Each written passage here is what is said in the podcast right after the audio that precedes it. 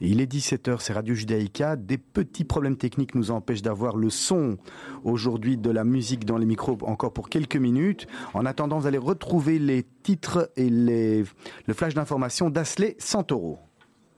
Bonjour Asley. Bonjour Olivier, bonjour tous les auditeurs. Euh, un peu spécial aujourd'hui, un hein, sans son. Donc euh, les titres, hein, tout de suite. L'armée israélienne a visé hier soir des positions terroristes du Hamas en riposte à un tir de roquette vers Israël. Coronavirus en Israël, 1165 nouveaux cas de Covid-19 ont été recensés pour ces dernières 24 heures. Le gouvernement a par ailleurs levé hier les restrictions dans la majorité des villes en zone rouge.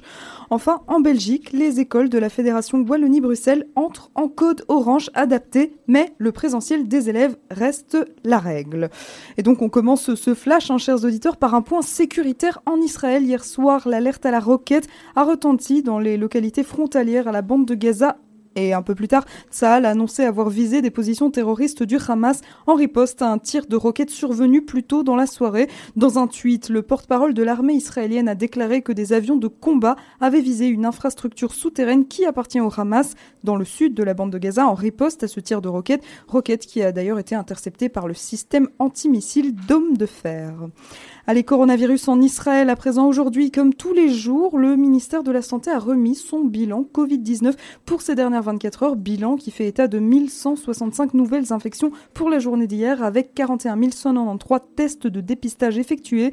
Israël compte aujourd'hui 21 010 malades actifs, dont 591 dans un état grave et 229 sous respiratoire artificiel. On compte également 7 décès des suites du Covid-19 en plus par rapport à hier, ce qui porte le bilan des décès à 2278 morts. Par ailleurs, hier, le comité ministériel a approuvé la recommandation du ministère de la Santé de lever les restrictions dans quasiment toutes les villes et quartiers définis comme zone rouge. On termine ce flash rapidement par la Belgique ce mercredi à la suite d'une nouvelle réunion entre les acteurs de l'enseignement et la ministre Caroline Désir. Il a été décidé que toutes les écoles de la Fédération Wallonie-Bruxelles passeront dès demain du code jaune actuel au code orange. Code orange qui signifie que la propagation du virus est systématique, mais ce code orange est toutefois adapté pour assurer le présentiel des élèves à 100% dans le secondaire comme dans le primaire tout en garantissant la sécurité de chacun.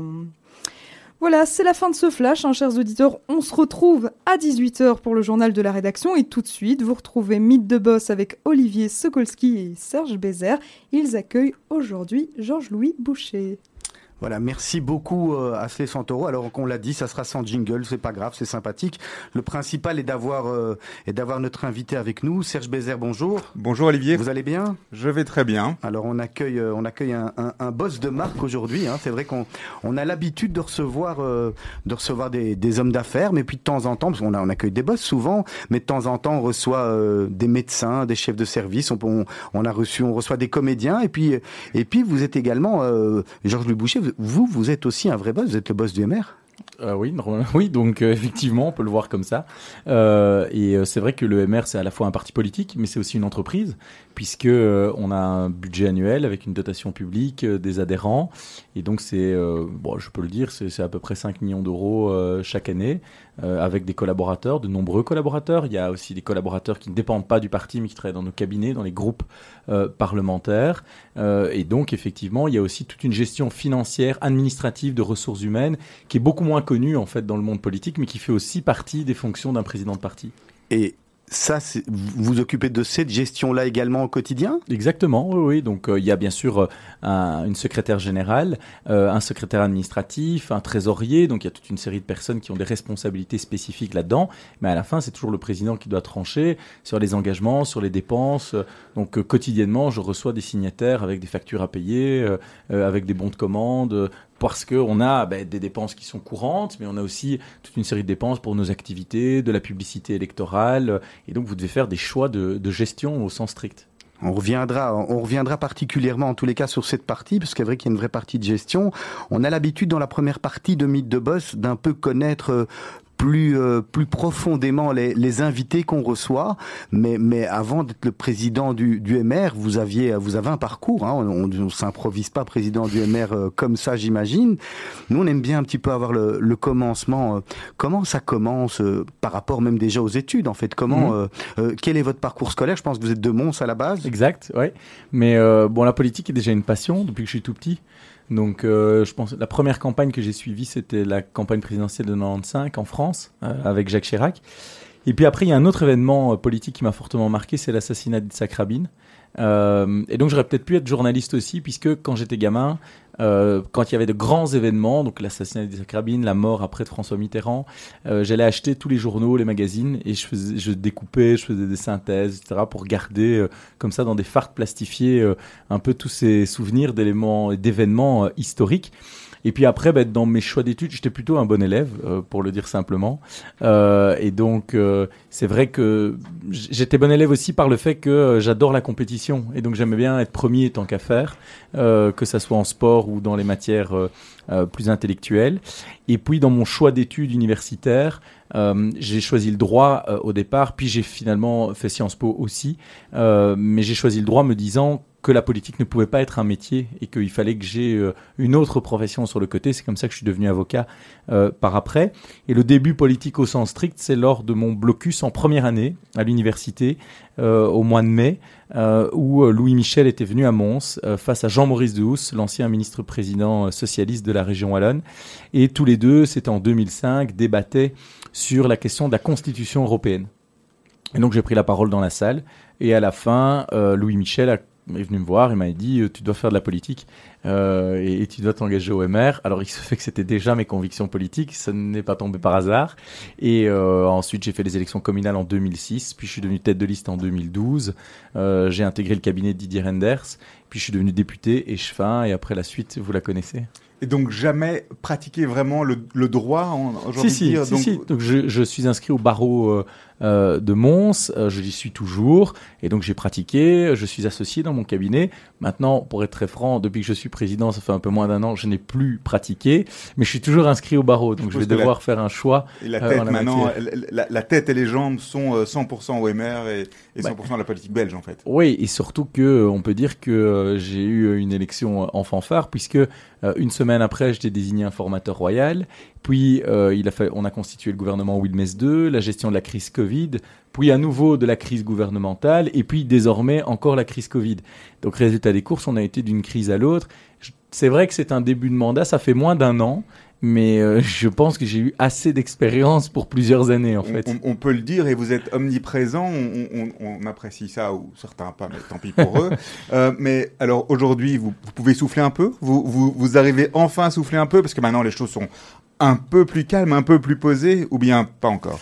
Non, pas du tout, parce que justement, avec la résurgence de la crise Covid, ça demande, à partir du moment où euh, le mouvement réformateur est à différents niveaux de pouvoir, ça demande aussi une coordination entre les ministres, ça demande aussi une transformation de nos méthodes euh, par rapport à nos membres pour pouvoir les toucher, pour pouvoir expliquer. Je pense que nos concitoyens sont aussi en attente de pédagogie par rapport aux mesures que l'on prend. On a énormément de sollicitations de différents secteurs pour des aides économiques, euh, et je sors d'une réunion d'ailleurs qui euh, concerner aussi cet aspect. Donc en fait, on est au contraire dans un rush euh, très particulier. Et je crois que pour un responsable politique, c'est peut-être euh, l'événement le plus euh, important à gérer des 60 dernières années, parce qu'on est face à une crise sanitaire inédite qui va engendrer une crise économique profonde et donc des conséquences sociales. Si vous additionnez à cela qu'on porte atteinte aux libertés fondamentales comme rarement finalement dans l'histoire contemporaine, vous avez tous les ingrédients pour euh, créer euh, des graves difficultés dans la société dont les populistes vont se, se réjouir. C'est la guerre sans la guerre en fait, Georges Boucher. Oui, euh, certains d'ailleurs, pour l'anecdote, lors du premier confinement, j'avais eu un ou l'autre témoignage de personnes plus âgées qui me disaient, mais même pendant la guerre, on n'empêchait pas les gens de se déplacer à ce point, et, c'est assez vrai, en tout cas pas sur des durées aussi longues. mais en tous les cas, il y a toutes les conditions qui, encore une fois, favorisent les populistes. Et moi aujourd'hui, c'est ma plus grande inquiétude. il suffit pas de répondre aux inquiétudes des gens euh, en faisant des chèques ou en essayant d'avoir plus ou moins des mesures sanitaires. Il faut aussi avoir un récit à côté de ça. Il faut aussi euh, euh, rendre l'espoir aux individus parce qu'aujourd'hui, le cocktail qui est sur la table, c'est vraiment le cocktail pour que les rentiers de la misère soient, soient heureux. Défiance à l'égard du politique, remise en cause de la compétence, théorie du complot par rapport au Covid-19, à la réalité du Covid-19, aux atteintes aux libertés, les conséquences économiques, la peur du futur, tout ça, c'est un cocktail qui est terrible en général, dont autant de conditions sont rarement réunies, mais malheureusement, on doit y faire face aujourd'hui. c'est sans doute la, chose dont on n'avait pas besoin pour l'instant, parce que ça fait quand même quelques années qu'on voit un léger désintérêt, un désintérêt progressif des gens pour ce qui est politique, une incompréhension par rapport au système, par rapport à l'Europe, par rapport à beaucoup d'éléments. Et donc le Covid, c'est ce qui vient rajouter euh, la dernière pierre à l'édifice. Euh, aujourd'hui, quand vous voyez ça, est-ce que vous, en tant que président de parti, vous vous sentez investi d'une mission justement par rapport à ça qui, va au-delà justement du parti, au-delà de la Belgique, presque, j'ai envie de dire, euh, euh, au-delà de vous-même? C'est mhm. vraiment un combat, un combat d'homme d'État? Oui, c'est une mission et c'est aussi une lourde responsabilité parce que je crois que personne n'a aujourd'hui une formule magique. Euh, moi, le choix que, que j'ai fait, euh, et on l'a évoqué lors de différentes réunions au sein du parti ce lundi, et j'ai eu des interventions dans les médias aujourd'hui euh, sur ce point, c'est je crois qu'on doit tenir le discours vérité. Donc ça sert à rien de dire aux gens ça, de les rassurer à bon compte, il faut pas non plus les inquiéter inutilement mais il faut tenir le discours vérité, c'est-à-dire expliquer que ça va être très difficile, qu'on en a encore pour de nombreux mois. Ça risque au moins de durer jusqu'à la fin du premier semestre 2021, mais que on peut y arriver, mais pour y arriver, il faut faire preuve de bienveillance, il faut avoir la capacité euh, de s'unir, de faire preuve d'unité, euh, et surtout de, de, trouver des solutions ensemble et pas commencer à se moquer du voisin parce que la mesure est pas parfaite. On n'aura pas de mesure parfaite, rien ne sera cohérent. Euh, parce que aujourd'hui on est face à une situation telle que la seule cohérence c'est le lockdown par exemple. Et donc mais non on doit faire des choix. Par exemple privilégier l'éducation des enfants. Ça c'est une des premières priorités qu'un État doit avoir. Et donc maintenir les écoles peut-être plus longtemps que tout le reste. Euh, ça c'est un, choix politique et un choix de société. Et donc euh, par rapport à ça il faut du courage mais je crois qu'il faut surtout garder du sang-froid. Et moi je souhaite faire partie de ces politiques qui savent que c'est compliqué, qui osent dire que c'est compliqué, mais qui gardent le sang-froid, le calme pour pouvoir apporter des réponses. Et surtout, et c'est une consigne que j'ai donnée à tous les élus du parti, j'ai dit répondez individuellement à toutes les personnes qui vous sollicitent, aussi sur les réseaux. Alors il y a toujours des gens qui sont là pour insulter, mais tous les autres parce que les gens sont en vraie attente, en vrai besoin à la fois de s'exprimer, mais aussi d'avoir au moins un cadre, peut-être pas une réponse définitive.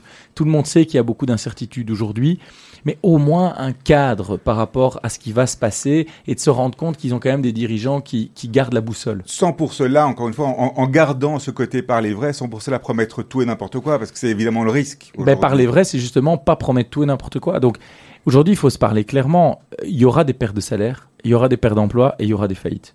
Donc, quand on dit qu'on laissera personne tomber, c'est que euh, il faut préserver un certain niveau euh, euh, de bien-être. Il faut préserver au moins le fait de pouvoir atteindre ses besoins primaires. Il faut que la sécurité et la solidarité soient au rendez-vous. Mais il faut pas mentir aux gens. On a une telle contraction du PIB que la contraction du PIB, à un moment donné, elle se traduit individuellement. Ça traduit au niveau des entreprises, ça traduit au niveau des gens. Mais dire aux gens, bah, on va perdre 5, 6, 10 points de PIB, mais euh, votre salaire va pas changer, ou, les conditions de vie de chacun d'entre nous ne vont pas changer, ça, franchement, c'est raconter des histoires. Pour, pour l'instant, on, on, essaye de, on essaie de jouer la carte des, euh, des subsides, des subventions, des aides. On a vu des aides euh, pharaoniques qui arrivent de tous les côtés. On sait que derrière, ça veut dire, euh, ça veut dire, ce sont des emprunts. Alors pour l'instant, on a aussi cette grande chance pour emprunter à taux négatif. Hein. La Belgique a levé, je pense, de l'argent cette semaine à taux négatif. Euh, mais on a quand même cet argent, il faudra quand même le rembourser un jour ou l'autre. Vous, en tant que libéral, je suppose que quelque part, ce côté interventionniste à l'extrême, ça vous fait quand même un petit peu mal aussi.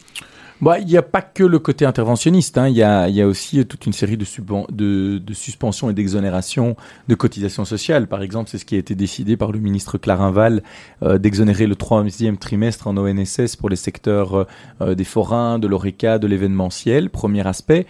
Deuxième aspect, oui, je suis libéral dans la tradition belge et donc euh, la tradition belge se base sur un État qui est régulateur, un État qui peut être protecteur et donc euh, commencer à considérer qu'ici on laisse faire sans aucune règle, ça n'aurait pas beaucoup de sens parce que en réalité on est dans des conditions anormales et quand on est dans des conditions anormales, l'État doit pouvoir intervenir. Mais j'attire quand même l'attention sur un point c'est qu'il faut distinguer euh, trois types de dépenses. Il y a des dépenses qui pourront être couvertes parce que l'Union européenne fera preuve de solidarité. Et j'insiste sur ce point parce que si nous n'étions pas dans la zone euro et dans cette euh, Union européenne, euh, la Belgique ne pourrait pas faire face à cette crise. Et donc tous ceux qui critiquent l'Europe devraient quand même y réfléchir parce qu'aujourd'hui, heureusement qu'on a la protection mutuelle des uns des autres qui nous permet euh, de faire face. Deuxième élément, il y aura effectivement de l'endettement, mais l'endettement doit être conjoncturel. C'est-à-dire que si vous dépensez de l'argent durant une période de crise, ben, les niveaux de dette de tous les pays du monde sont en train d'augmenter. L'Allemagne passe de 60 à 100% de, de dette. nous, on va peut-être passer de 100 à 120, 130, donc les proportions restent les mêmes.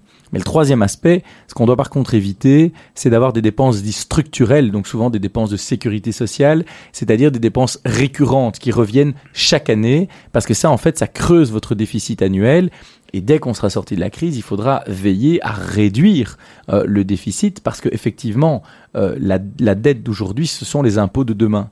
Et on est quand même un des pays les plus imposés au monde, donc je ne vois pas quelles seraient les marges que nous pourrions avoir. Georges-Louis Boucher, alors aujourd'hui, les personnes qui font de la politique, en tous les cas euh, en Belgique, sont, sont des hommes politiques. Pourquoi est-ce que euh, les hommes politiques, vous êtes on l'a dit, euh, à la tête presque d'une entreprise hein, comme, euh, comme le MR. Pourquoi est-ce que vous n'allez pas euh, chercher des, des, technocrates, des professionnels? Il y en a hein, dans certains secteurs, mais je ne sais pas si vous avez lu, il y avait une lettre intéressante du, du CEO de, de Exki. Bah, heureusement qu'il n'est pas décideur politique. Hein. Ouais. Parce que dans sa lettre, il dit Ah ben il suffit de réquisitionner des lits dans les hôtels et comme ça le problème est réglé. Bah oui, mais il oublie un truc, c'est qu'à côté des lits, il faut pas des femmes de chambre, il faut des médecins. Et les médecins, on les sort pas comme ça. Et donc, on peut éventuellement réquisitionner quelques médecins qui viennent de tomber à la retraite, quelques étudiants ou aspirants médecins en cinquième ou sixième année. Pour le reste, ça va pas vous faire euh, du grand, du, des grandes marges. Donc, non, mais en fait, pas, ici, mais je trouve ça un truc intéressant parce que moi, je vais souvent dans les clubs d'affaires. Euh, il faut arrêter, faut arrêter avec les yaka que. Si à un moment donné, il y avait une solution magique pour qu'un pays puisse faire en sorte que les gens travaillent moins, gagnent plus d'argent, qu'il des routes en parfait état, sans payer d'impôts, avec un système de santé génial, vous croyez vraiment qu'on le ferait pas? Et si tous ces gens ont la solution magique, bah, qu'ils fassent de la politique, il n'y a pas de problème, ça interdit à personne. Donc il faut, en fait, à un moment, croire que la science ou le savoir permet de trancher des choix de société, ça, c'est de la blague.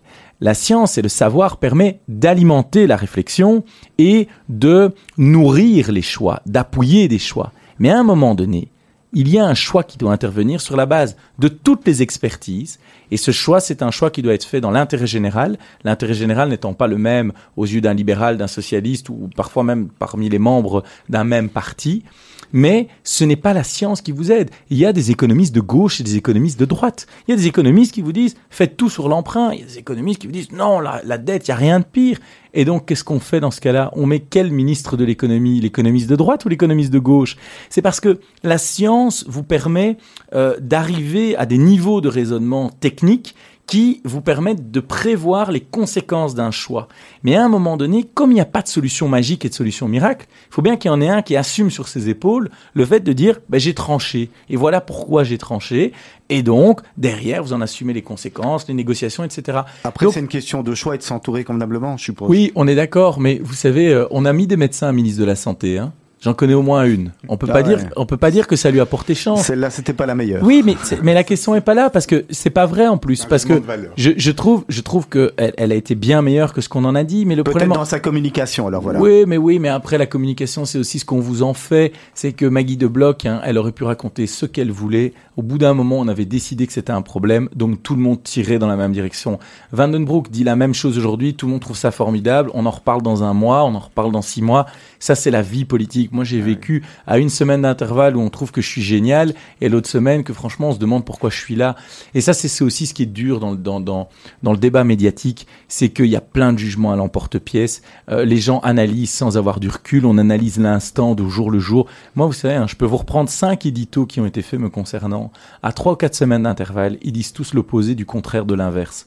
Donc, franchement, à un moment, ça ressemble même plus à rien. On est tout le temps dans la culture de l'instantanéité. Et vous savez, vous parlez de Maggie de Bloch, mais en France aussi, on a eu des ministres euh, qui étaient des, des médecins quand ministre de la Santé. Ici, David Clarinval, ministre des PME, c'est un indépendant lui-même. Le ministre indépendant est un indépendant. Donc, et si je l'ai nommé, c'est que je considère justement qu'il va bien faire le boulot.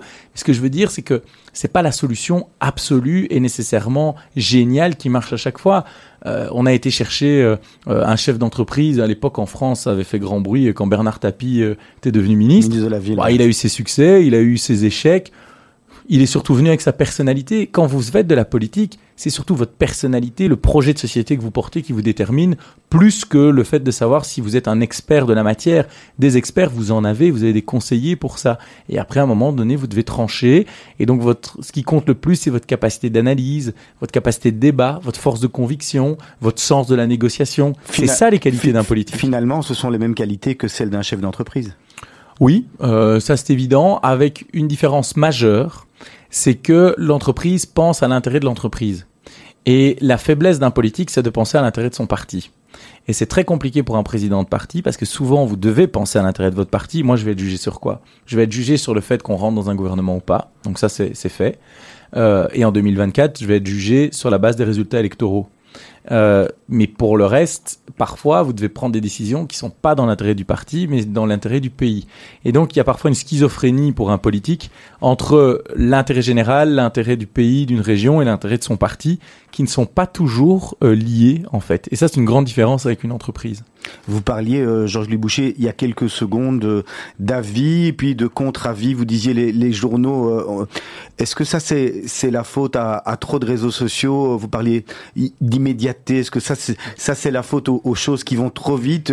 Vous êtes avec votre, votre deux GSM. Moi, on a tous le nôtre. On est tous plus ou moins de la même génération. Et, c'est vrai que nous tous, aujourd'hui, on, veut des, résultats rapides. On est impatient. Est-ce que c'est la, est-ce que c'est la faute aux réseaux sociaux, tout ça? Non, les réseaux sociaux ne fonctionnent que parce qu'ils répondent à un besoin d'une société donnée. Et donc, euh, il faut arrêter de croire, ça c'est vraiment la question de la poule et l'œuf, mais il faut arrêter de croire que euh, les réseaux sociaux, euh, en fait, ont changé le monde. C'est parce que le monde est ce qu'il est que les réseaux sociaux ont pu être accueillis comme ils ont été accueillis. Euh, dans une société qui voudrait de la modération, de la tempérance et un temps long, bah, les réseaux sociaux ne marcheraient pas. Dans un monde où le fait de montrer sa tête partout n'est pas quelque chose d'essentiel, ben on n'aurait pas des réseaux sociaux. Je veux dire, aujourd'hui, n'importe qui fait son petit communiqué de presse sur sa page Facebook comme s'il était une personnalité avec une légitimité ou quelque chose à dire. Est-ce que c'est bien, est-ce que c'est pas bien? On pourrait faire le débat philosophique, mais il ne faut pas croire que euh, c'est une innovation technologique qui change la société.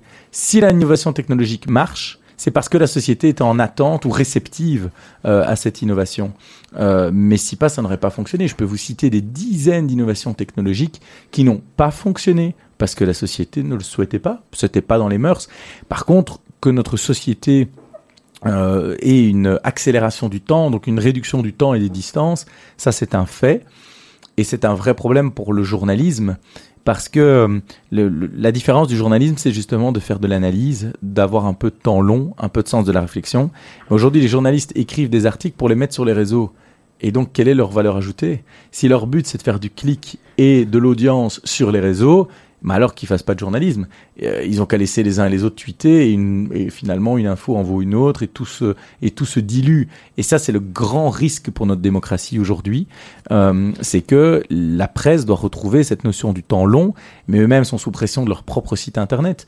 Et, et, ça a un impact très clair sur la politique parce que avant, quand vous faisiez de la politique, vous deviez vous inquiéter du JT de 13h, de 19h ou 19h30 et vous aviez un journal papier qui paraissait, enfin, ou plusieurs journaux, mais à, à 7 heures du matin, vous aviez 6-7 heures du matin, vous aviez un peu euh, la trame du jour.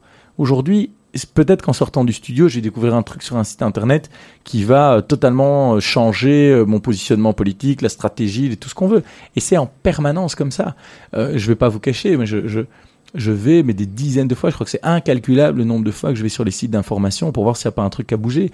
Pendant les négociations fédérales, c'était devenu, ouais, je suis pas quelqu'un de stressé, mais c'était devenu un, un tic sans même m'en rendre compte, où j'allais, euh, je pouvais aller 6-7 fois par heure pour voir s'il y avait rien qui avait bougé tellement c'était une période où le moindre paye, euh, je sais pas le dire autrement, mais le moindre type faisait une déclaration et tout partait euh, en l'air. Et donc, euh, donc oui, ça, ça a fortement changé aussi le rapport de la politique. Alors, co- comment est-ce qu'on se prépare à ça ou comment est-ce qu'on vit ça? Parce que c'est pas quelque chose que vous avez appris, c'est pas quelque chose qu'on apprend aujourd'hui, ou peut-être qu'aujourd'hui on l'apprend ou qu'on devrait l'apprendre dans certaines écoles, mais euh, en tant qu'homme politique aujourd'hui, c'est des choses auxquelles on est confronté. Comment est-ce qu'on fait? C'est sur le tard? Ouais, je pense, ouais, c'est sur le tas, ça c'est sûr. Je crois qu'il y a une question de tempérament et d'état d'esprit. Je pense que la clé, c'est la capacité du recul. Euh, je, je, et en plus, c'est pour ça que parfois certaines caricatures dans la presse m'énervent, parce que, au contraire, j'essaye d'avoir en tout cas un maximum le sens du temps. Et donc parfois, quand tout le monde s'agite et part dans tous les sens, plusieurs fois, j'ai donné la consigne de dire nous, on bouge pas. Parce qu'en fait, je sais très bien que quand tout le monde s'agite pendant 24 heures, le lendemain, on en reparle, quoi. Euh, et donc, il faut avoir cette capacité du temps, de gérer le temps, d'avoir un peu de sens de, de temps long aussi. Euh, et Mitterrand disait souvent, euh, en tout cas, sans ce qu'on lui prête, puisque moi je le connaissais pas, euh, mais Mitterrand apparemment disait que Frédéric ou François François, que lorsque il pleut, il faut mettre son impair et attendre que ça passe. Et souvent, qu- quand vous voyez parfois comment sur les réseaux ou sur les sites internet, une polémique peut monter en flèche en 24 heures, et c'est la folie sur Twitter, on parle plus que de ça, etc. Et le lendemain, on se demande même pourquoi on s'est énervé. Très franchement, je crois qu'il faut quand même un peu réfléchir parfois sur le rapport qu'on a à l'actu. Donc ça veut dire il faut rester conscient de ce qui se passe, garder une certaine distance et, et aujourd'hui Garder le cap. En garder fait, le cap. Sénèque, euh, Sénèque disait qu'il n'y a pas de vent favorable pour celui qui n'a pas de cap. Il faut se fixer un cap et essayer au maximum de pas se laisser distraire par le bruit envoisinant. Alors, euh, vous me tendez une perche géniale euh, parce que vous parlez de cap. On, on sent, les, les, les- les auditeurs ne, ne sont pas là avec nous en studio, mais on sent votre passion. On sent que vous êtes le type de personne qui prend un cap, qui garde son cap, qui va dessus. Aujourd'hui, faire de la politique en Belgique, c'est aussi avoir un, un entourage, un certain nombre d'influences autour de soi. Est-ce que on peut garder un cap vraiment en son âme et conscience et, et y aller du tout au tout. Je veux dire, on, va, va pas tourner autour du pot. Vous avez, vous, vous l'avez fait. Vous avez été cette personne. Et puis euh, il y a eu des, euh, des hauts et des bas. Ouais, ben ça c'est le prix à payer quoi. Donc si on veut une vie tranquille, euh, il vaut mieux être pas trop tranché. Euh, pendant les négociations, j'ai défendu des idées parfois avec force. Ça m'a pas toujours porté chance en termes de, de coûts repris euh, ou de la manière dont la presse a couvert les choses. Après, c'est un choix de vie. Ça dépend aussi. euh, euh, je, je crois qu'il faut toujours se poser la question de savoir la personne qu'on a envie d'être et, euh, et, et ce qu'on a envie qu'on retienne de vous, quoi. Savoir se regarder Et dans le donc, miroir. le Ouais, soir, voilà. quoi. Et de se dire, est-ce que je l'ai fait? Alors après, c'est vrai que ça fait des coups, mais je suis assez à l'aise parce que tout ce que j'ai fait, j'estime l'avoir fait de façon juste et honnête. Et je peux l'expliquer, parfois quand ça n'a pas marché, parfois quand ça a fonctionné. Et ça, je pense que c'est la chose la plus, euh, la plus importante.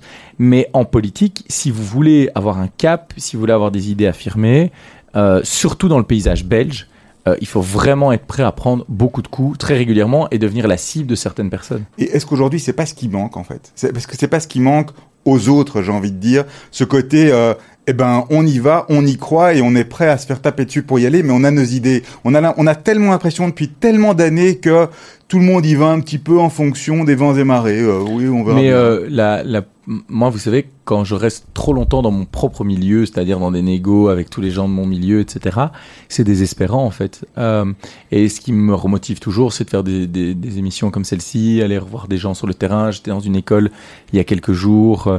Ça, c'est le truc qui est motivant. Mais oui, la politique, de manière générale, manque un peu de flamboyance par... euh, euh, oui, par manque de courage, en fait. Il y a je crois qu'on ne réalise pas à quel point il y a un conservatisme important dans notre pays. Euh, parce que tout le monde veut changer. hein. Tout le monde dit la fiscalité, ça va pas. Ah ok, allez, on va remettre la fiscalité à plat. C'est ça vraiment qui vous différencie, vous, des autres hommes politiques? C'est que vous êtes un peu plus dynamique, si on peut le dire, et un peu plus... euh, on va y aller, on explose le truc, et parce qu'il faut avancer, parce que ça sert à rien de faire de l'immobilisme? Bah, en tous les cas, moi, ça m'ennuie d'utiliser des mots pour ne rien dire, quoi. Euh, et ça arrive trop souvent en politique. Donc, par exemple, j'ai eu le débat encore lundi. On me dit, voilà, on veut changer la fiscalité. Je dis, ok, les amis, vous êtes prêts à remettre quoi en cause? Quelle niche fiscale on remet en cause? Et, et alors, qu'est-ce qu'on baisse aussi? Les gens disent euh, il faut des retraites plus justes. Alors on dit ah ok. Et alors tous les régimes spéciaux des fonctionnaires, est-ce qu'on va les revoir ou pas Cela pas. hein. Oui, mais donc quand vous dites ça, bien sûr, euh, les fonctionnaires vont être fâchés, ceux qui profitent de niches fiscales vont être fâchés. Mais alors, si dès le départ on me dit qu'on peut pas toucher aux niches, qu'on peut pas toucher aux statuts spéciaux, euh, qu'on peut pas toucher à certaines règles ancestrales euh, dans, euh, je sais pas moi, de la gestion immobilière ou autre.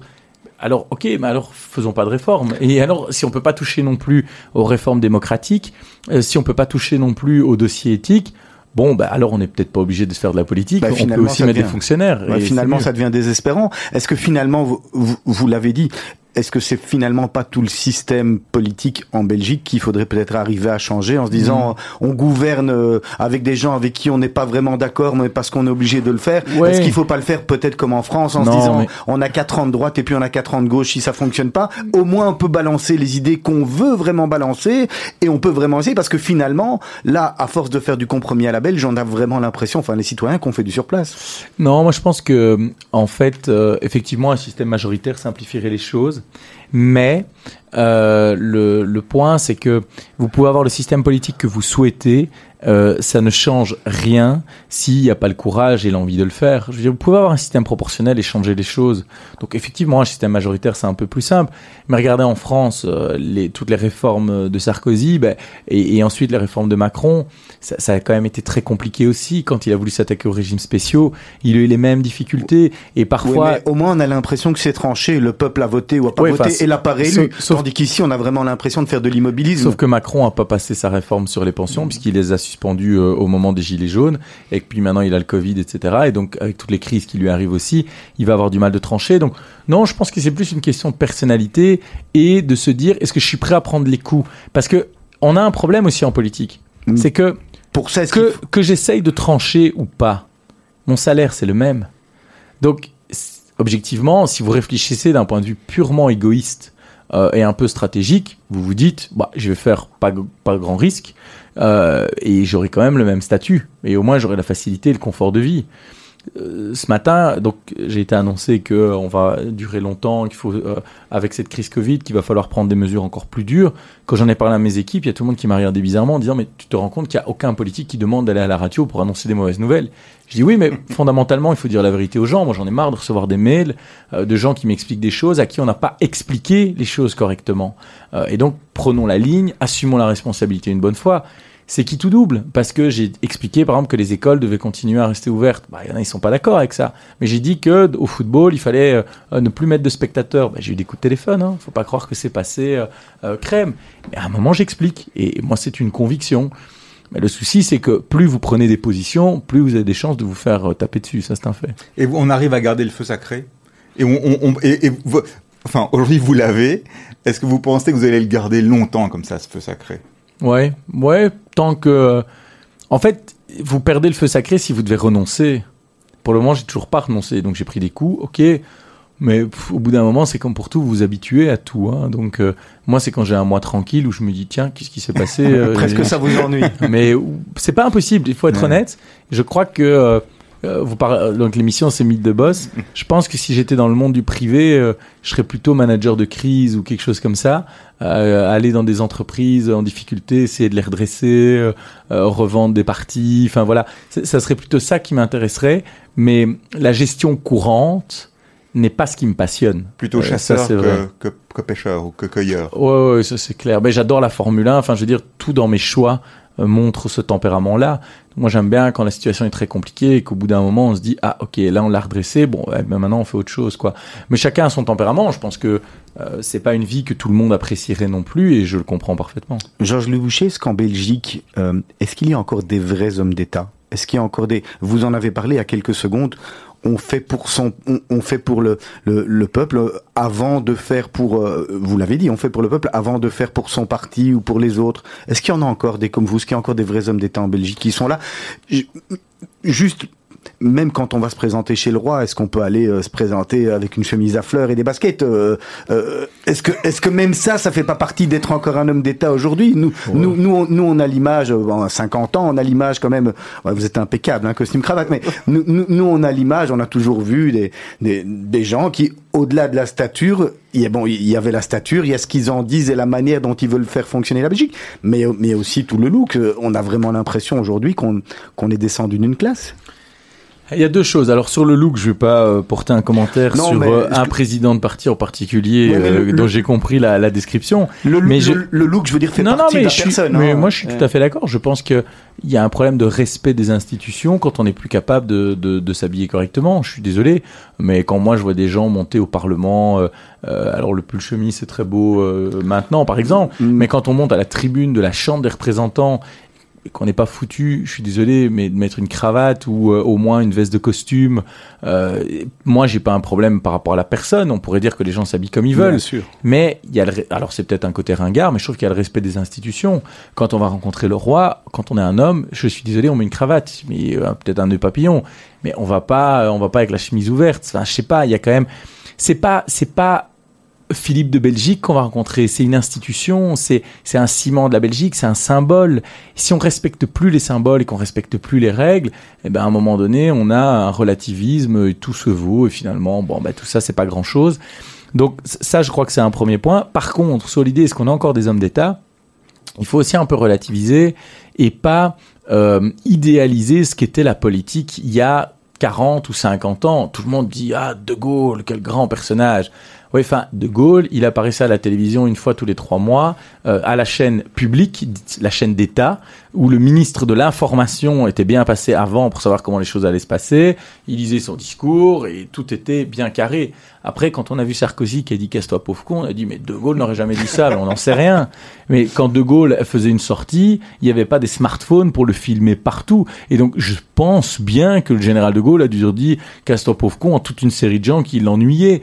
Churchill, Churchill maintenant, oh, ça c'est un grand homme d'État. Je vous rappelle quand même que si Churchill n'avait pas gagné la Seconde Guerre mondiale, ce qui n'était pas un truc facile à faire, euh, mais s'il l'avait pas gagné, c'était celui qui avait la plus grande défaite de l'histoire militaire euh, de la Grande-Bretagne avec euh, la bataille de, de Gallipoli. C'était un ivrogne, quelqu'un qui était plutôt un loser politique, qui était passé des conservateurs aux libéraux, qui était revenu aux conservateurs, pas respecté dans son parti. Et puis à un moment donné, l'histoire rencontre un caractère et boum. Et je prends Churchill puisque c'est un des personnages historiques que je préfère. Euh, mais tout ça pour vous dire que bien sûr, quand quelqu'un est mort, qu'on a le recul et qu'on fantasme sa vie ou ce qu'il est, on trouve que tout ça est formidable. Euh, c'est comme, et je termine par là, euh, la grande légende de Barack Obama qui s'énerve jamais. Allez, franchement, il y a qui qui était dans les salles de réunion pour pouvoir affirmer une histoire pareille?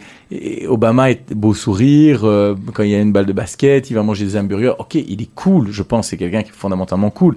Il faut pas me faire croire que le type s'est jamais énervé sur un collaborateur. Enfin, il faut arrêter ces fantasmes de papier glacé. Donc vous pensez qu'on fera un, un film sur qui dans 10 ans ou dans 15 ans? Ouais, je pense qu'on pourrait déjà faire un film sur les négociations fédérales. Ça c'est une série. ça Enfin, vaut- ouais, ça, c'est une belle série Netflix. 10 saisons. un peu répétitive, mais euh, voilà, il y a des trucs. Et, euh, et on fera un film aussi sur le Covid. Mais euh, je pense qu'il est toujours trop tôt pour le dire. Je crois que un grand homme politique, au-delà des qualités personnelles de la personne, c'est surtout la rencontre d'un individu avec des circonstances. Il faut arrêter de se mentir.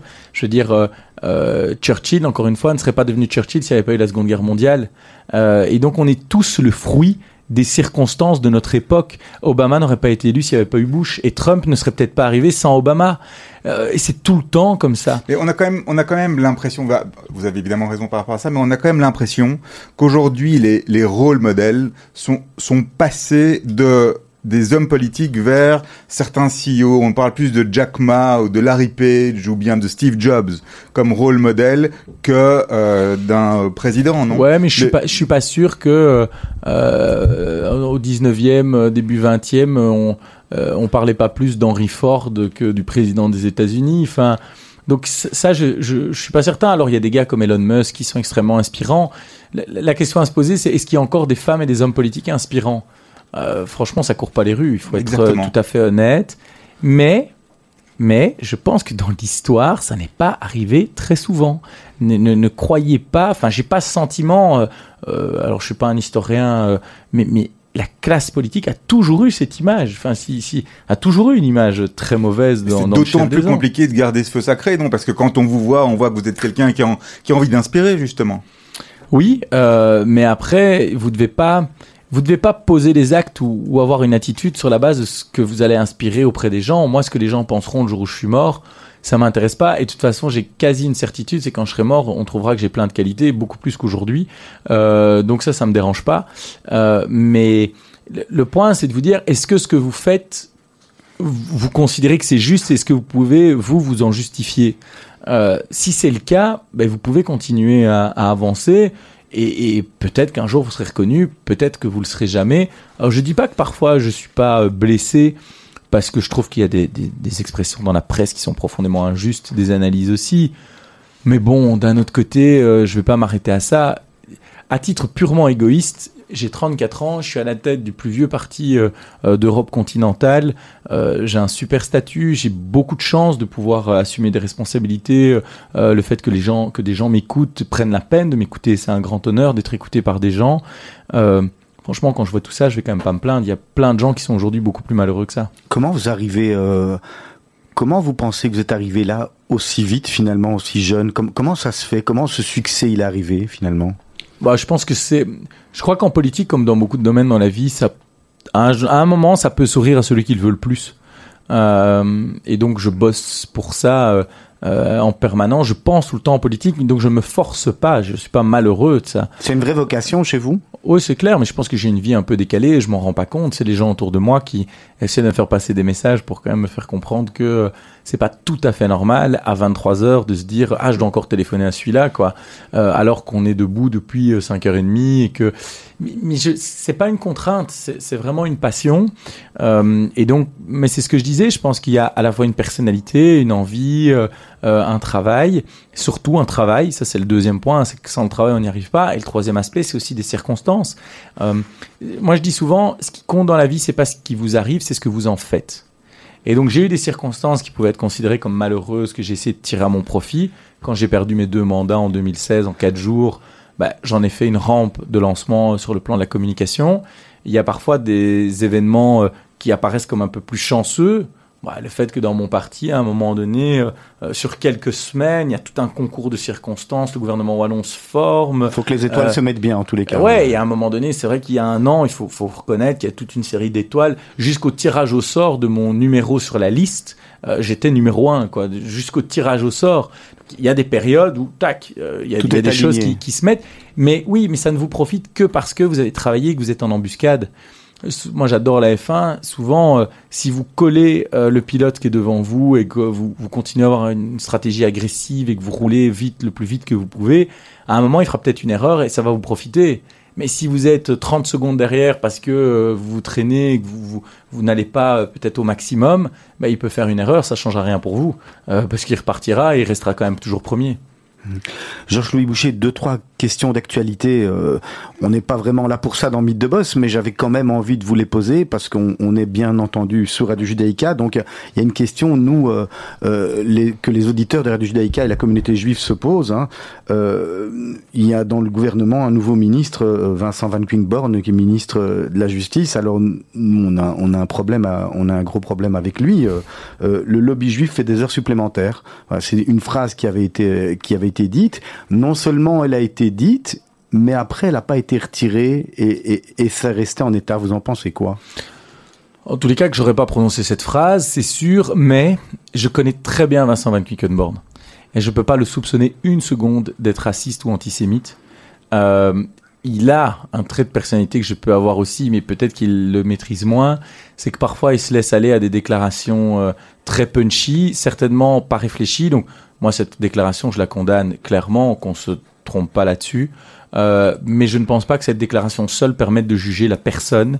Et encore une fois, dans le chef de la personne, il n'y a rien dans ses actes, dans la politique qu'il a menée, euh, dans différentes prises de position, qui peut à un moment donné laisser penser ou laisser soupçonner à un moindre moment qu'il y aurait de l'antisémitisme.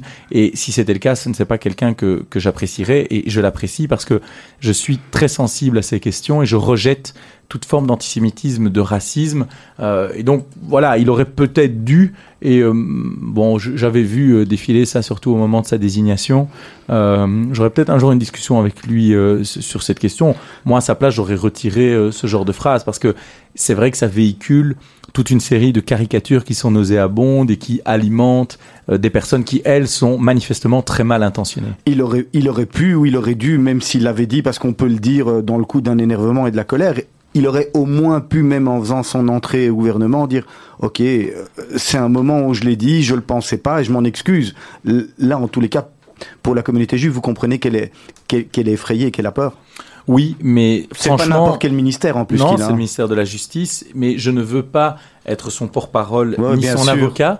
mais pour le connaître, vraiment, je, je je veux vraiment dire à chacun qu'il n'y a pas d'inquiétude à avoir euh, en la matière. Et en tous les cas, nous, en tant que partenaire du gouvernement, on n'accepterait pas de toute façon qu'un membre euh, du gouvernement puisse avoir des positions qui puissent créer du soupçon par rapport à, des questions d'antisémitisme ou de racisme. Donc, c'est vraiment pas le cas de Vincent Van Quickenborn, qui, d'ailleurs, avec le temps, s'est assagi donc on ne peut avoir que euh, de l'espoir que ce genre de phrase ne, ne, ne, se répète pas, mais je comprends la sensibilité, croyez bien. Euh, je vous l'ai dit tout à l'heure, un des premiers actes qui m'a amené à m'intéresser à la politique concernait Yitzhak Rabin. Donc la question euh, d'Israël, la question de l'histoire du peuple juif est quelque chose qui, moi, me passionne. et donc j'ai vraiment une sensibilité très grande sur la question. et je trouve qu'aujourd'hui, en Belgique, euh, je crois que les gens qui ne font pas partie de la communauté euh, ne s'en rendent peut-être pas toujours compte et pas assez compte, mais la question de l'antisémitisme est toujours bien présente. Et Bruxelles en particulier euh, reste très problématique parce qu'aujourd'hui il y a des individus qui pour des raisons électorales ont importé des conflits étrangers, ont stigmatisé, attisent des, des rancœurs, des haines, des caricatures, souvent des choses non fondées d'ailleurs, à travers différentes communautés.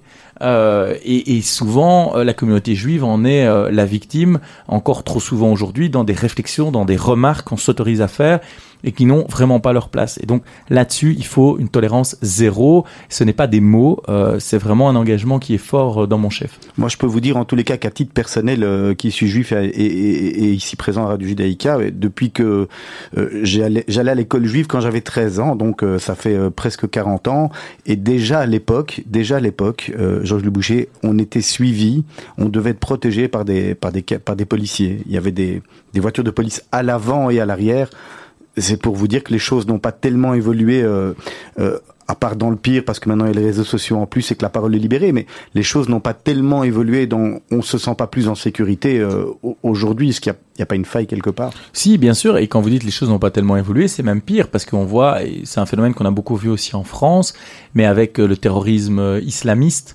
euh, on a vu aussi beaucoup de juifs qui sont partis en Israël euh, en se disant, ben, finalement, c'est le seul endroit où, où, je pourrais être protégé.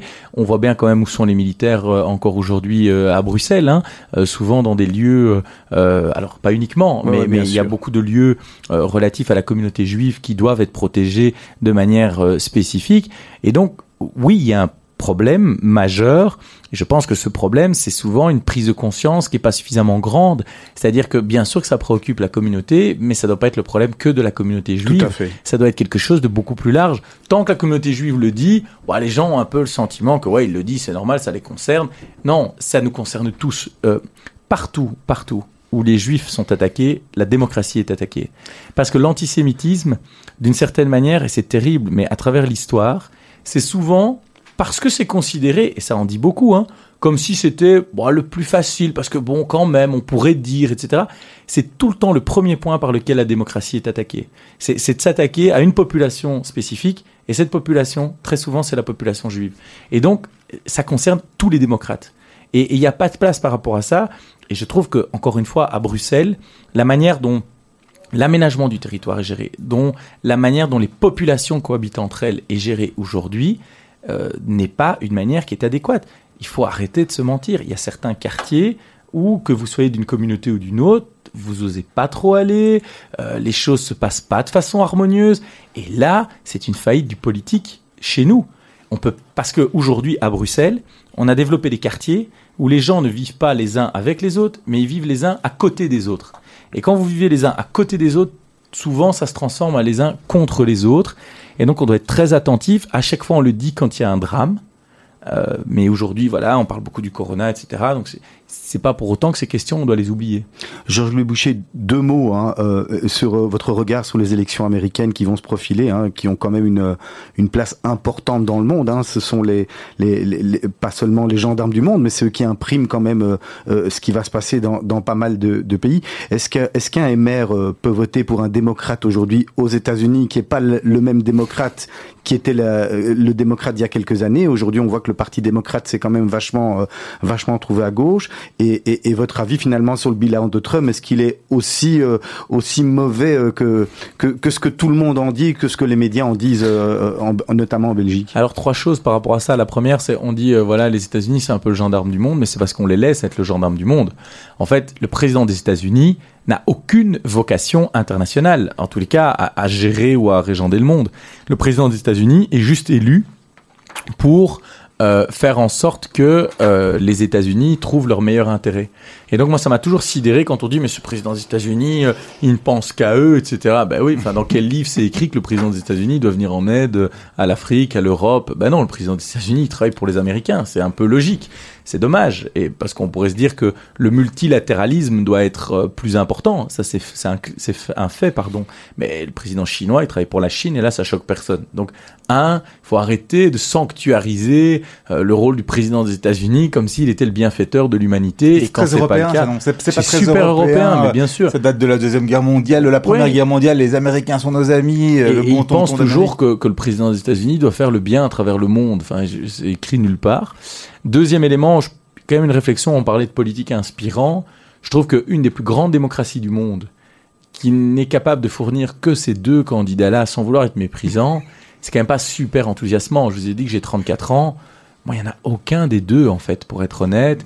Alors, faute de mieux, oui, on se dirigerait vers Biden parce que j'arriverai à Trump parce que je pense qu'à un moment, les outrances euh, rendent incompatibles quand elles sont à ce niveau-là et avec une telle répétition, rendent incompatibles avec une fonction. Y a la dignité de la fonction comme celle de président des États-Unis, même si euh, moi j'ai pas, voilà, je, je suis pas un électeur, donc c'est une opinion qui est très lointaine et les Américains, euh, le choix qu'ils feront sera le bon choix, en tout cas ce sera le leur. Euh, mais je dois avouer qu'un pays qui a été capable de fournir quelqu'un comme Obama, euh, là, se retrouver avec une élection euh, entre des personnes qui représentent quand même, on parle du monde d'avant, mais là c'est le monde d'avant avant quoi. Euh, c'est quand même, c'est quand même un peu compliqué. Et le troisième aspect sur le bilan de Trump, eh, moi j'aime bien votre question parce que je sais que c'est pas politiquement correct, mais dans son bilan il y a des éléments qui sont beaucoup moins négatifs que ce qu'on essaye de, de présenter. Euh, D'ailleurs je voyais une image défiler sur internet qui n'était pas tout à fait fausse non plus. Tous les présidents des États-Unis avant lui ont été sur des opérations militaires. Il est le seul à ne pas avoir ouvert un nouveau front militaire. Alors, ouais. certains diront qu'il n'a pas eu le temps, etc., qu'il a créé d'autres tensions à travers le monde. Mais voilà, par exemple, ça c'est un fait. Ben, il faut savoir l'assumer. Et moi, de toute façon, je n'aime pas quand il y a une unanimité contre quelqu'un ou une unanimité pour quelqu'un. Parce que ça cache quelque chose. Et donc, Trump est loin d'être euh, le président de mes rêves si moi je devais le choisir. Mais voilà, à un moment donné, faut aussi pas négliger le poids de l'administration américaine qui fait que il y a toute une série de décisions prises par Trump qui ont été exprimées avec force et virulence, mais qui étaient déjà des éléments présents dans la politique d'Obama, par exemple. Le fait d'avoir de la défiance à l'égard de certaines institutions internationales, c'est une ligne dans la politique étrangère des États-Unis qui maintenant date de plus de 20 ans, où on voit progressivement euh, les organismes multilatéraux qui perdent de l'influence, de plus en plus de pays qui réchignent à payer leurs contributions, beaucoup d'institutions comme celle-là qui sont bloquées, euh, on le voit à l'ONU, on le voit à l'OMC, maintenant l'OMS est sur la sellette, et donc c'est pas... Alors Trump, lui, il y a mis la sauce, mais encore une fois, un homme politique est souvent le fruit de son époque. Il, il est un symptôme des maux euh, de notre époque euh, aujourd'hui. Et alors sur la question d'un démocrate ou d'un républicain, Là aussi, c'est pas populaire, mais franchement, euh, moi j'étais plutôt partisan de, de George Bush, comme j'aurais voté Barack Obama la fois suivante.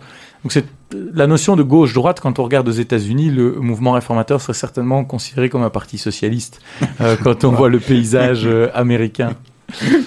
Alors on a récupéré euh, normalement, en- normalement on a tout récupéré. Hein, si Mais c'est magnifique, comme quoi on a bien Ah, fait de faire l'émission. Ah ouais, non, absolument. On n'a rien récupéré du tout. Ça Ah, fonctionne voilà. pas. C'est pas, c'est pas grave. Je pensais que tout était remis en ordre. On demandera à notre, à notre assistant d'antenne de redescendre. On va vous poser quelques petites questions rapides auxquelles on va vous demander de répondre un peu plus rapidement, parce qu'il Mhm. nous reste quelques minutes, même si vos explications sont toujours passionnantes et passionnées. Le métier que vous auriez aimé, aimé faire à part celui que vous faites actuellement? Pilote de Formule 1. Moi, je sais Ouais. pas si c'est un métier. Alors, j'ai une question que je pose aux, aux invités habituellement, mais chez vous, ça a vraiment du sens. Je vais dire le président ou le premier ministre chez vous euh, vient manger chez vous à la maison. Qu'est-ce que vous lui faites à manger? Je sais pas faire à manger, donc euh, j'irai faire travailler un traiteur. euh, et d'ailleurs, ça me permet de, de faire part de mon soutien à l'ORECA, donc autant les faire travailler un maximum. Je vais juste en, en aparté vous demander comment va Sophie Wilmès en tous les cas. Est-ce qu'elle va mieux? Bah écoutez, euh, bon c'est très c'est très personnel, mais effectivement c'est quand même euh, euh, le corona, c'est vraiment quelque chose qui est euh, c'est c'est pas une petite grippe quoi. Ouais. Euh, et donc euh, mais mais elle se guérit et, euh, et les choses se passent bien. On essaie d'être en Tant contact, mieux. mais elle doit euh, elle se repose actuellement. ah bah, Tant mieux. On vous souhaiterait un prompt rétablissement, bien sûr, de la part de tous les C'est c'est auditeurs très clair et on pense bien à elle. et de la radio. Votre définition du bonheur, Georges-Louis Boucher? La définition du bonheur, euh, c'est de se rapprocher de la personne qu'on a envie d'être. C'est d'être en phase avec soi-même en fait. La dernière fois que vous avez eu mauvaise conscience Oh, oh, oh, oh, hum. Mais mauvaise conscience sur quel point? Ah, Sur celui que vous voulez. Hein. Ça, c'est vous qui... Je crois que euh, durant toutes les turbulences euh, du MR, bah, il est évident que je me suis euh, torturé l'esprit à de très nombreuses reprises pour savoir ce qui aurait pu être fait, ce qui aurait dû être fait, comment les choses auraient pu être faites différemment. Et donc, bah, il y a des parts qui auraient peut-être dû changer, d'autres un peu moins. Je pense que, comme souvent, euh, la vérité est souvent au milieu, hein, entre les positions des différents intervenants. Euh, mais oui, à ce moment-là, je me suis quand même, euh, je me suis beaucoup interrogé sur ma conscience. Oui. Où s'arrête votre pardon? Ah, mais j'ai un gros problème, c'est que je suis vraiment pas rancunier. Souvent, c'est une formule, mais c'est une formule utilisée, mais chez moi, c'est vrai. Et donc, ouais, je, je ne pardonne pas les atteintes aux personnes, qu'elles soient verbales, physiques. Donc, en, en politique, moi, je peux laisser passer plein, plein de choses, euh, des attaques très dures, tant que ça reste dans la sphère politique. Mais je trouve que quand on vient sur des considérations relatives à la personnalité des gens, à des, à des éléments privés, ça c'est quelque chose qui est indigne dans le débat public. Alors, euh, le moment le plus heureux de votre vie? Oui, il est certainement à venir encore, mais euh, j'en ai eu, j'en ai eu beaucoup. Euh, bon, la présidence du MR, j'étais quand même très très heureux, mais eh ben, je vais vous dire, le moment de ma plus grande émotion, c'est la première fois où j'ai euh, rencontré un pilote de Formule 1 dont j'étais fan quand j'étais enfant, c'était Kimi Raikkonen, et je me souviens encore de l'émotion que ça avait suscité euh, chez moi. Donc, ce genre de plaisir de l'enfance en général euh, sont les plus, euh, allez, les plus intenses, on va dire. L'alibi que vous utilisez pour éviter un dîner Ah, j'ai beaucoup de boulot. Et dans mon cas, ça marche tout le Ah temps. Alors moi, je vais clôturer cette, cette super émission en vous posant une question qui est quel est le conseil que vous auriez aimé que l'on vous donne à 20 ans et que vous n'avez pas eu? Ça, c'est une fameuse question. Euh... Mais on me l'a dit, euh, mais je l'ai pas toujours écouté. C'était parfois d'avoir un peu plus d'équilibre entre euh, euh, l'engagement politique, la vie professionnelle et, peut-être des, des- de- plus de, de, vie privée, euh, des éléments de ce type. Euh, mais globalement, j'ai eu la chance de rencontrer sur mon parcours beaucoup de gens bienveillants qui ont essayé de me guider au mieux. Et donc, euh, la seule chose qui me fait peur, c'est celle-là, effectivement. Et donc, c'est pas un conseil qui est pas donné, mais c'est plutôt un conseil qui est pas suivi. C'est la crainte à un moment donné, peut-être de regretter, de pas avoir profité plus de certaines personnes, de certains moments, parce que effectivement, c'est un engagement qui aspire énormément. Mais paradoxalement, c'est aussi une passion. Donc, l'un dans l'autre. Plusieurs vies. Il faudrait plusieurs vies. En fait, c'est ça la vraie réponse, c'est qu'il faudrait plusieurs vies. Georges Louis Muchet, merci beaucoup. Merci à vous. venu euh, dans le studio de Radio Judaïka, petit problème technique, mais bon voilà, c'est pas grave. On a juste eu pas eu de musique, mais on a eu le plaisir de, de bavarder plus Gentil. longtemps euh, euh, a- avec vous. La semaine prochaine, euh, à votre place, on va retrouver Philippe de l'usine. Alors on espère que la technique fonctionnera parce qu'on on- ça nous le ferait mal hein, pour nous. euh, L'avantage, c'est qu'il peut venir avec du matériel. voilà, le, grand- le grand patron d'RTL qui vient et euh, On peut les là-bas. voilà, je sais pas, on, trou- on trouvera peut-être un truc. D'ici quelques instants, vous allez retrouver Asley Santoro pour le magazine de l'information de Radio Judaïka. Et dès demain matin, à 7h, la matinale, vous la connaissez, vous êtes invité régulièrement avec toute l'équipe de la matinale. Et puis à 18h30, vous allez retrouver Anouk Taché pour les mots d'Anouk et puis l'émission de la Brite. Merci beaucoup, passez une bonne soirée. Merci à vous, À bonne la soirée. prochaine. Au revoir. Voilà, d'ici quelques instants, vous allez retrouver Asley Santoro.